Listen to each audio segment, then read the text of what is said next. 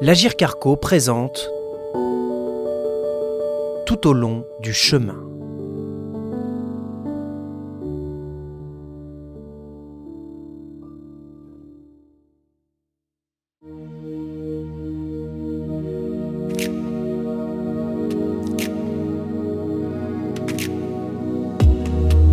Nous allons vous raconter l'histoire d'un voyage, le voyage de celles et ceux qui accompagnent un proche sur le chemin de la perte d'autonomie, de la maladie ou du handicap.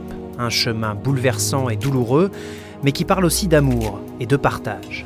Depuis le choc du diagnostic jusqu'à l'acceptation de la situation, les émotions se bousculent. Déni, colère, peur, tristesse, et au bout du chemin parfois la quête de sens. Flavia, Pauline, Zaina, André et Catherine ont tous les cinq parcouru ce chemin. Dans chaque épisode, vous entendrez une partie de leur histoire, suivie de l'éclairage d'Émilie Gabillet, psychologue spécialisée dans l'accompagnement des aidants. Tout au long du chemin, un podcast présenté par l'Agir Carco, acteur de référence de la retraite, qui propose un ensemble de services destinés à soutenir et accompagner les aidants. Épisode 6 L'acceptation. André, Flavia et Pauline parviennent à trouver la force d'accepter la situation grâce au soutien de leur entourage. Après les visites auprès de sa femme à la maison de retraite, André rentre chaque soir, seul, chez lui. C'est auprès de ses amis qu'il trouve de la force. Il faut de l'aide un peu pour la partager. On ne peut pas vivre avec cette douleur seul.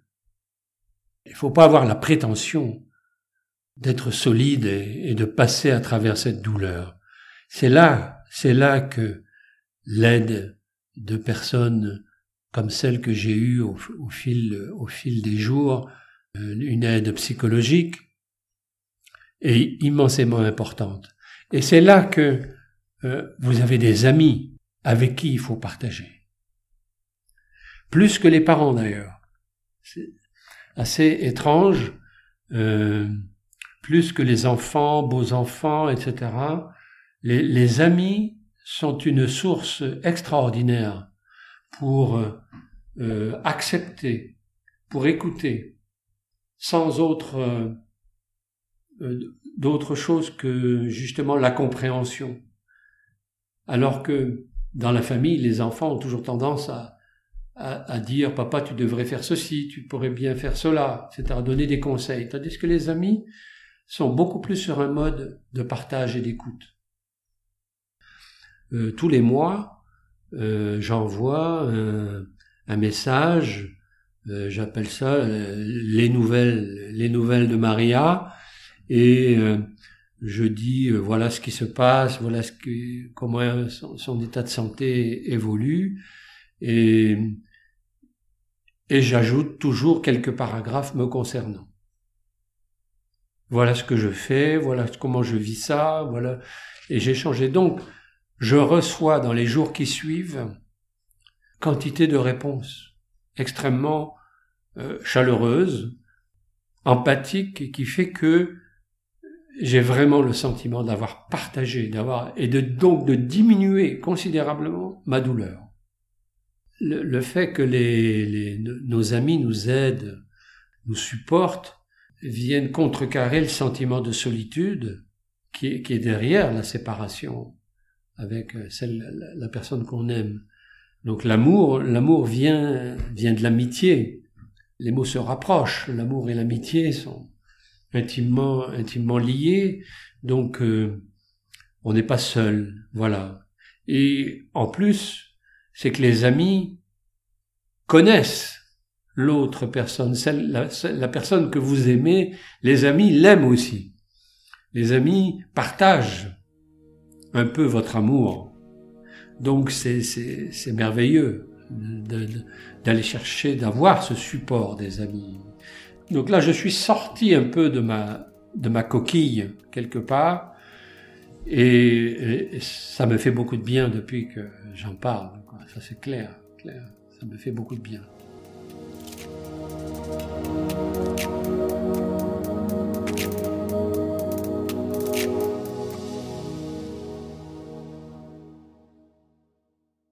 Flavia va vivre le dernier été avec son père, atteint de la maladie de Charcot. Elle rassemble les amis, la famille, dans une maison en bord de mer, à Granville.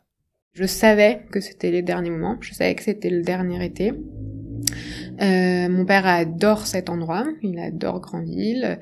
Euh, on a on réussi à lui mettre son lit de manière à ce que quand on le soulevait, il voyait la mer de son lit. Et en fait, euh, on a passé un été où la plupart de nos amis les plus proches, que ce soit ceux de mes parents, de mon frère et de moi, sont passés à un moment nous voir. Donc encore une fois des moments privilégiés. Moi j'ai fêté mes 30 ans pendant le mois de juillet euh, pareil, je m'étais demandé un peu les derniers mois comment je fêterais mes 30 ans. Je m'étais imaginé que je reviendrais ici un moment le faire. Je me suis dit, mais en fait, euh, c'est ton dernier anniversaire avec ton père, si tu le sais.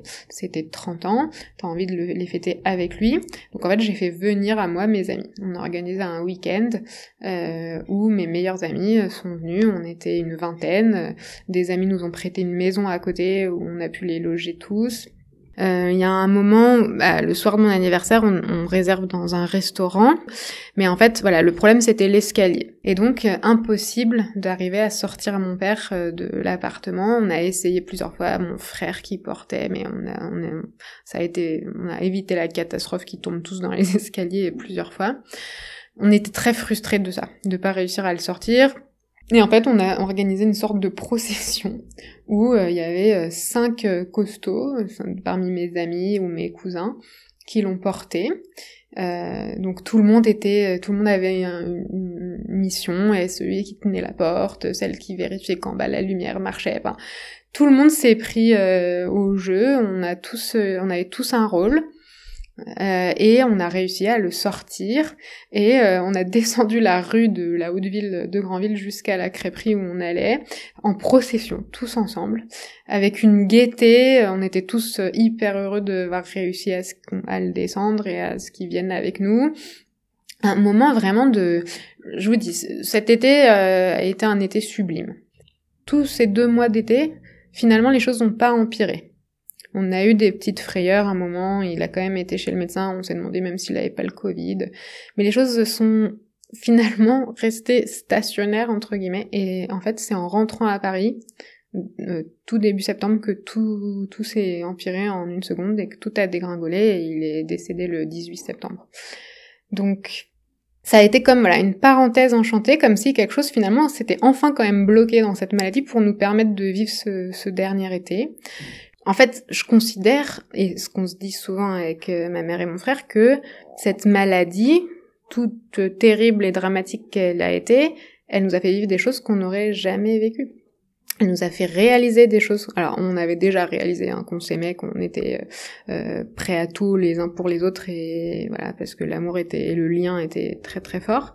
Mais je pense qu'on n'aurait jamais pensé aller à ce point-là dans l'abnégation, dans le, le sacrifice un peu chacun pour le bien-être de cette famille et de lui, mais aussi de notre cocon euh, tous les quatre.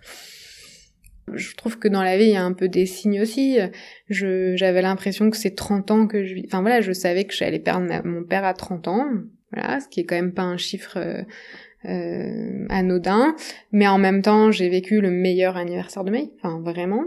Et je me souviens très bien de cette état. J'ai passé moi une merveilleuse soirée. Euh, j'étais sur un nuage. J'étais heureuse. J'avais tous les gens que j'aimais le plus au monde autour de moi. Et pourtant, voilà, mon père, je le voyais dans son fauteuil roulant, sans pouvoir manger, sans pouvoir, euh, avec son sa machine reliée. Mais voilà, j'étais dans une, un état de, de bien-être, de béatitude, de c'est le dernier anniversaire avec ton père, tu le sais. C'est les dernières vacances d'été ici avec lui, tu le sais, mais en même temps, cet amour, cette euh, me porte tellement, me, me met euh, au-dessus de tout ça, euh, que je vous dis, tout le reste est bloqué. La tristesse, la colère, tous ces sentiments sont bloqués quelque part, et juste le, le fait de profiter de chaque instant.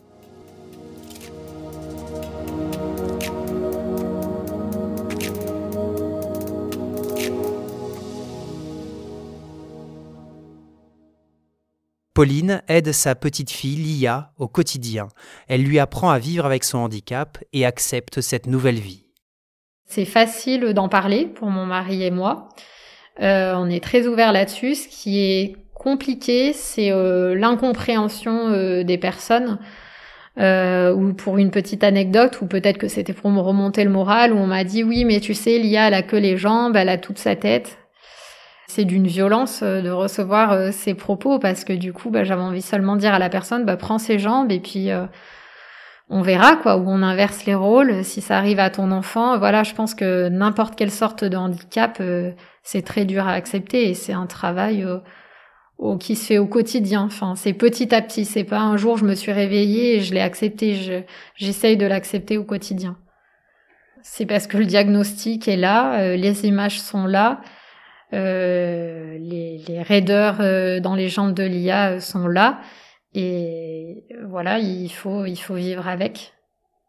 Ce qui m'aide à accepter, c'est l'IA, parce qu'elle a une force euh, d'envie. Euh, ce qui la motive là, c'est euh, d'aller à l'école.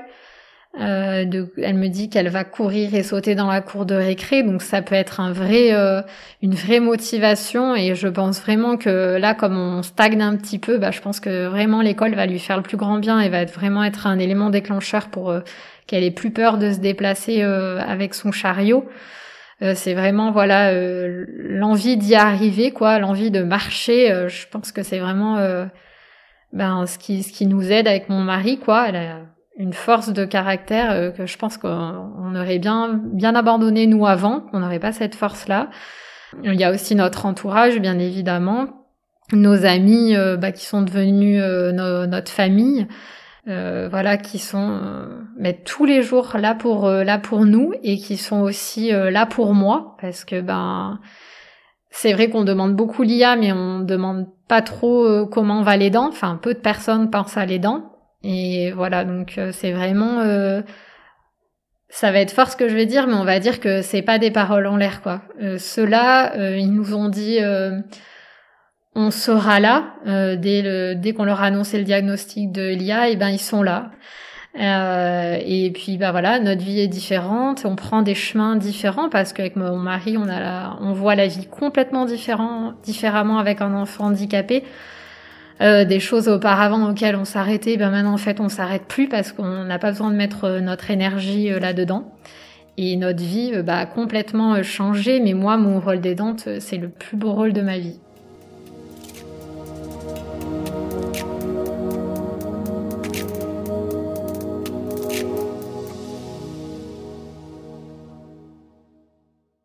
Pour comprendre cette phase d'acceptation qu'ont traversé André, Flavia et Pauline, nous allons consulter l'avis de la psychologue Émilie Gabillet. L'acceptation, euh, c'est un travail intérieur. Et comme le dit Pauline, euh, c'est un travail du quotidien.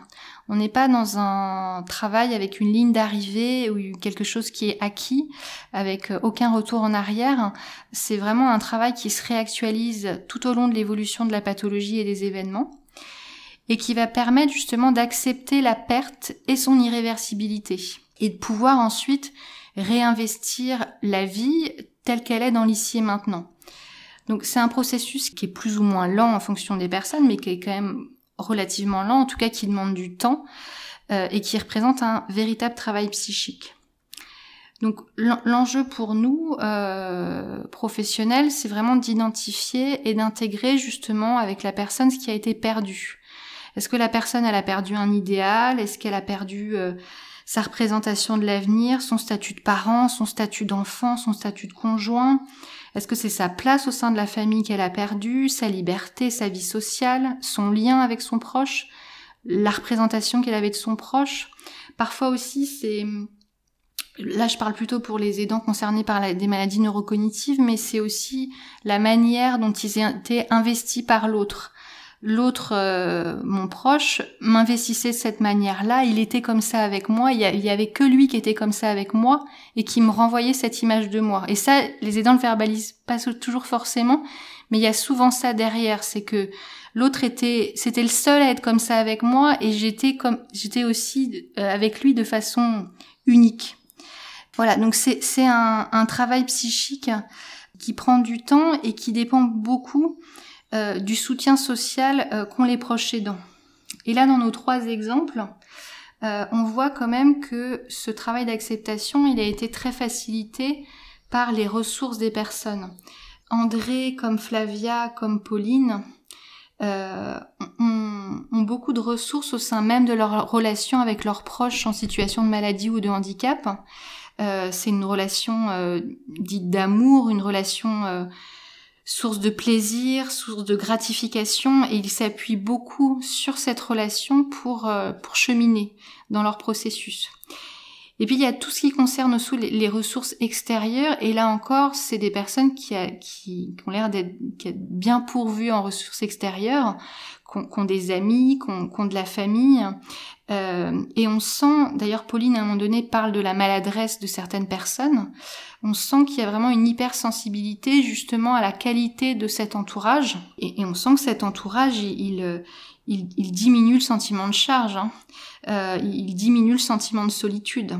Et il est vraiment fondamental, en tout cas il, me semble avoir été fondamental dans le, cheminement et le processus de ces trois aidants.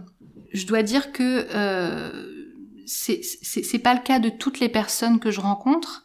Euh, il y a beaucoup de personnes qui sont très seules à accompagner leurs proches, qui n'ont pas cet entourage ou qui ont des euh, relations tendues, conflictuelles avec les différents membres de leur famille, qui, ressentent une, une incompréhension euh, assez générale de l'entourage. Hein. Je ne me sens pas compris par mon entourage, ça c'est quelque chose que j'entends quand même très souvent individuellement ou en groupe.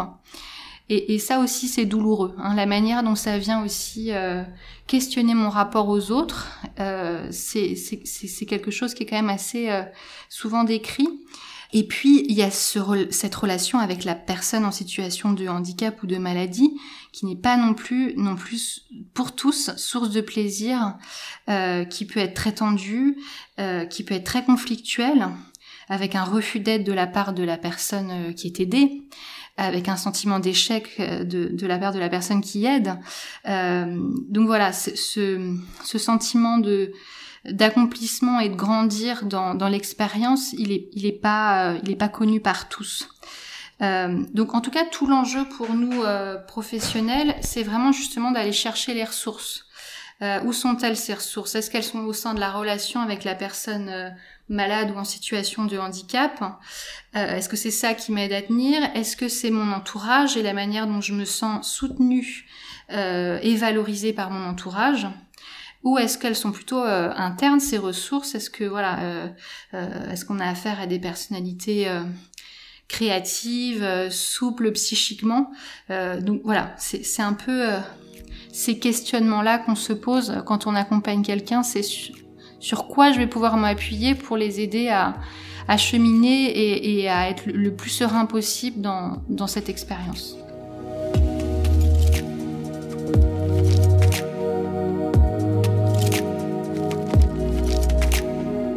Vous écoutez Tout au long du chemin, un podcast en 7 épisodes disponible sur toutes les plateformes. Si vous aussi vous accompagnez un proche en perte d'autonomie, malade ou en situation de handicap et que vous avez besoin d'informations ou de soutien, le site maboussoledan.fr recense l'ensemble des solutions disponibles près de chez vous ou de votre proche. Des informations claires, fiables et personnalisées. Ma est un service proposé par l'Agir Carco, acteur de référence de la retraite, qui s'engage aux côtés des aidants.